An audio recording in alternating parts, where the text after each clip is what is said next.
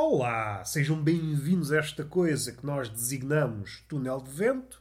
Em princípio é um podcast, mas vocês já sabem, os tempos estão macacos. Uma pessoa tem que ser versátil. Se de hoje para amanhã verificar que isto se transforma, tem possibilidade de se transformar, sei lá, numa casa de banho, por que não? Temos que abraçar o desafio. Uma expressão que as empresas atualmente usam. A nossa empresa abraça desafios. O que é que a vossa empresa faz? Ah, aqui abraçamos desafios. É esse o trabalho.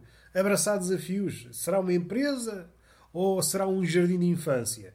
Parece mais um jardim de infância. É coisa que se faz num jardim de infância. Está-se a abraçar desafios. Vamos respirar fundo, que isto já resvalou para a estupidez. Já que estamos a tocar nas empresas, tocamos também aqui numa coisa que é a franca expansão. Uma empresa, pelo menos a portuguesa, está sempre em franca expansão. Quando põe aqueles anúncios de emprego, é uma empresa em franca expansão. Mas está a expandir para onde? Tem falta ao ar. Está a expandir para onde?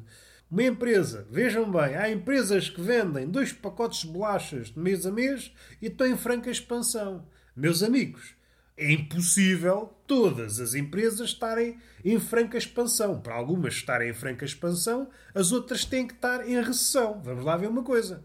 Uma pessoa vai ver anúncios de emprego, mil anúncios, mil empresas em franca expansão. E às tantas pensamos: será que isto é Portugal ou será que é a Alemanha? Com uma economia pujante. Não, isto é Portugal. Então são todos uma cambada de mentirosos. Meus trafulhas, meus trapaceiros. Outra coisa engraçada, oferecemos condições de trabalho acima da média. Ui, como se isso fosse algo notável. Estamos em Portugal, um bocadinho acima da miséria já é acima da média. É pá, vocês, às vezes é meia dúzia, meia dúzia de trocos acima do salário mínimo, mas já têm o desplante de dizer não, condições salariais acima da média. Opa, não era dar duas lambadas. Chegar uma entrevista de emprego, uma pessoa com o bigode, que é, eu vou, mesmo que não possuísse bigode, levava um bigode postiço. Quanto é que pinga ao final do mês? E a pessoa dizia: Ah, isso é 670 euros. É pá, está assim, senhor. Condições acima da média. Até fico maluco. O que é que eu faço com esse dinheiro? Sabendo de antemão que uma renda em qualquer buraco neste país atira-se para os 400 euros e mais. Isto é uma pressão, é a pressão da sociedade a pressão de nos casarmos ou de juntarmos vinha da família. Hoje não, hoje vem das empresas. Porque com o salário que se pratica, uma pessoa não consegue pagar uma renda. É as condições de trabalho. Então, olha, vou ser sem-abrigo. Não consigo pagar. Às tantas, somos um sem-abrigo empregado. Não conseguimos, não conseguimos ter uma casa com os valores praticados. E além disso, não é um valor mínimo para um trabalho mínimo. Não, meus cabrões, não. Agora fugi uma boca para a verdade. Não, meu público sedento de galhofa. Paga-se pouco para fazer o máximo. É pá, anda ali a raiar a escravidão. Vá, estava aqui a tentar encontrar uma expressão mais bonita, mas é o que é. Uma pessoa trabalha, esfalfa-se a trabalhar, que é uma forma de trabalhar que eu não aconselho se puderem, não se esfalfem, não se esfalfem. Se puderem, que é uma coisa que se praticava muito. É, lá fora não sei se faz. Cá em Portugal praticava-se muito há uns 10 anos, há uns 15 anos, há uns 20 anos, que era fingir que se trabalha. Que é uma coisa que me agrada. Olha, o que é que vou fazer? Fazer 8 horas de fingimento. O que é que tu fazes? Trabalhas numa fábrica ou és poeta? Eu sou poeta. Porque finjo 8 horas por dia. Uma pessoa finge no trabalho e depois isso dá calo para as relações. Porque vocês sabem, ainda que no mundo dito real se propague uma mentira, diz não, queremos é pessoas verdadeiras, seja para amizade, seja para. Nós até exigimos, vejam lá bem, vejam lá bem como é que isto está tudo maluco. O youtuber que eu gosto tem que ser verdadeiro. Tem que ser verdadeiro o caralho que te foda. Alguma vez é verdadeiro. Já viste o homem a falar? Um vídeo de 10 minutos que podia ser reduzido a uma frase, achas que ele está a ser verdadeiro? Ou a minha cabeça de abóbora? Não está, não está. Não dá por essa cabecinha a raciocinar. O ato de fingir torna-nos pessoas mais capazes de sobreviver neste mundo. Essa é a razão pela qual eu aconselho, se puderem, se tiverem essa oportunidade, de fingir que trabalham. Eu acho que é muito mais saudável. O trabalho, vamos lá ver. O trabalho dá saúde. É pá, não sei se dá. Há trabalho que escavaca a cabeça, há trabalho que escavaca o esqueleto, há trabalho que escavaca uma coisa e outra. Uma pessoa não ganha para o médico, não ganha para o médico. E depois vocês sabem, uma pessoa não tem condições para fruir de um médico do setor privado, tem que se resignar ao médico de família. Chegar ao médico de família é muito complicado. Porque o velho, os velhos vão para lá às 5 da manhã, às 4 da manhã. Para o velho, o médico dos centros de saúde são uma espécie de estrelas de cinema ou estrelas de música. O médico de família é uma espécie de Justin Bieber para o velho, supondo que o velho é adolescente. E é muito difícil. Uma pessoa fica toda escavacada, esfrangalhada, mentalmente e fisicamente do trabalho, quer arranjar um curativo e não consegue. Chega lá, está tudo ocupado pelos velhos. É velhos do caralho.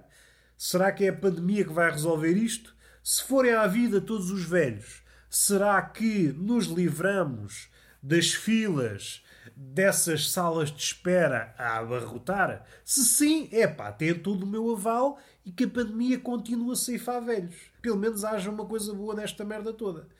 Mas assim não. Uma pessoa não tem condições. O trabalho escavaca-nos. Acabaram de me ligar e eu agora fiquei perdido. Não é que eu me tivesse encontrado durante este podcast, mas estava aqui a enverdar. Ah, estava a falar no homem do século XXI quando trabalha estupidamente. O homem trabalha sempre estupidamente. É por isso que me oponho àquela ideia o trabalho dá saúde. O trabalho não dá saúde.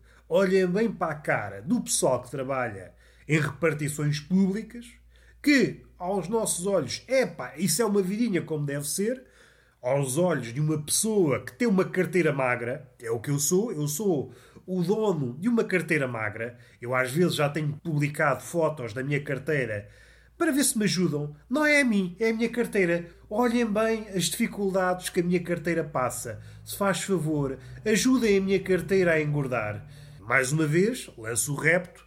Se quiserem ajudar a minha carteira, façam o favor de enviar. Vocês percebem, não vale a pena ir por aí. Oponho-me a essa ideia. Nunca vi ninguém, é pá, trabalhei e olha a saúde que eu tenho. Já não vou ao médico há 20 anos. Há trabalhos, como disse, que esfrangalham o esqueleto.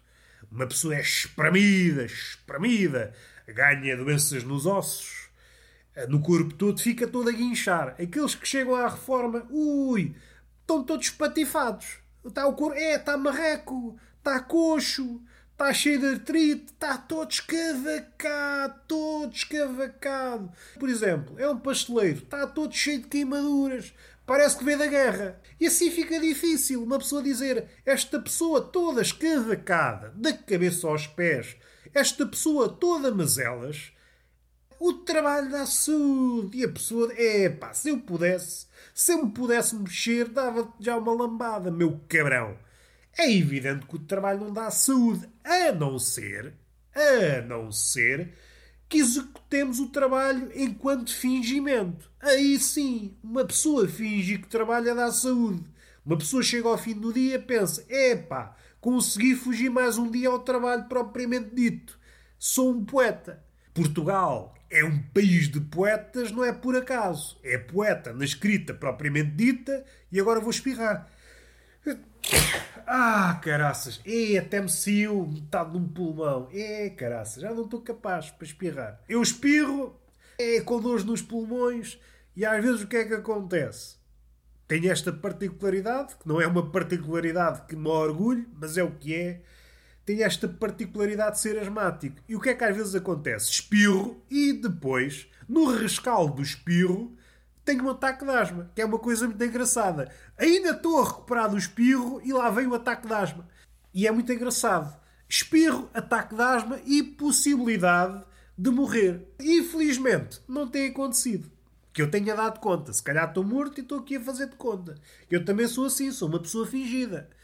Mas voltando, eu quero só fechar esta ideia. Se puderem, finjam que trabalham. Que o mundo, o mundo está cheio de pessoas que trabalham. E mais que isso, o trabalho ainda não está provado cientificamente que ajuda a pessoa, seja mentalmente, seja a todos os níveis. E do ponto de vista da natureza, o trabalho só escavaca ao mundo. Está aí muito ativista, ativistas de todas as formas e feitios, gretas e menos gretas, gretas e nabos, mas falta tocar no ponto essencial. Há a trabalhar, as indústrias, isso é tudo assim muito no abstrato. Vamos aplicar uma medida concreta. Como é que nós acomodamos as duas versões? Nós temos que ter em conta que ser adulto é diferente de ser greta. E a diferença substancial é que temos que negociar.